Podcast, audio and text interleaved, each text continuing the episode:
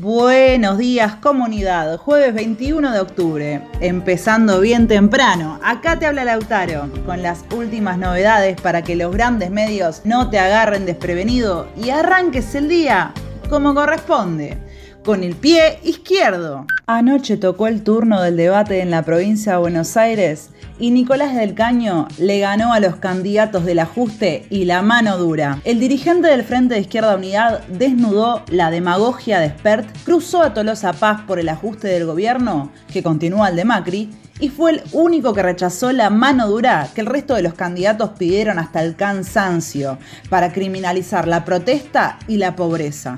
Sin la presencia de Nicolás, el debate hubiera dejado afuera la denuncia contra el ajuste y el FMI, pero también la situación de la juventud que vive con laburos precarios y sin derechos. Tampoco se hubiera hablado del masivo movimiento de mujeres que conquistó el derecho al aborto en Argentina, ni de la necesidad de la educación sexual integral. Fue del Caño el que contestó a las derechadas que vinieron de Houghton, Santilli, Spert y hasta de Tolosa Paz, que también propuso crear nuevas cárceles. ¿Quién hubiera hablado si no lo planteaba el candidato del Frente de Izquierda Unidad, de la pelea en defensa del medio ambiente y contra las políticas extractivistas.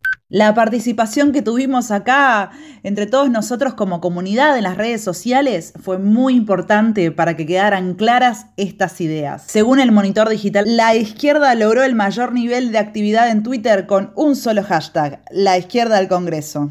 Bueno, pero hoy no quiero irme sin preguntarte, ¿qué te pareció a vos el debate? ¿Cuáles fueron los momentos que más te gustaron o los que destacarías? Eso es todo por hoy comunidad y no te olvides que... Si vas a cambias hacia la izquierda adelante.